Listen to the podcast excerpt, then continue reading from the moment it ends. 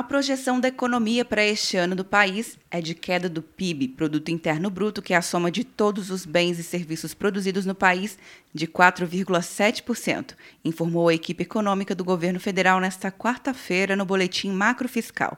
Os efeitos da pandemia da Covid-19 fizeram o Ministério da Economia mudar a previsão, que em janeiro era de crescimento de 2,4% do PIB. O secretário de Política Econômica do Ministério da Economia, Adolfo Saxida, disse que o resultado do PIB pode piorar caso as políticas de distanciamento social continuem após o final de maio. Cada semana adicional de distanciamento social, você aumenta a probabilidade de falência de empresas. Você aumenta o desemprego e a velocidade da retomada econômica. Mas repito, temos a firme convicção que todos querem salvar vidas e estão fazendo o melhor nesse sentido. O secretário de Fazenda, Valderi Rodrigues, destacou que os gastos como auxílio emergencial não serão permanentes. Desenhamos essas medidas para que elas sejam contidas em 2020 e tenham um caráter de transitoriedade, e nessa transitoriedade é, buscamos as medidas que tenham maior efetividade em termos de apoio e suporte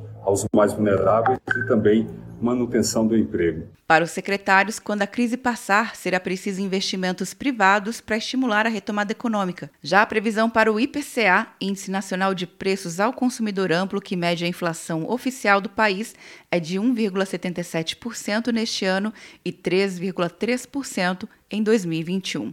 Quer um ano sem mensalidade para passar direto em pedágios e estacionamentos? Peça Veloy agora e dê tchau pras filas. Você ativa a tag, adiciona veículos, controla tudo pelo aplicativo e não paga mensalidade por um ano. É por tempo limitado. Não perca. Veloy. Piscou, passou.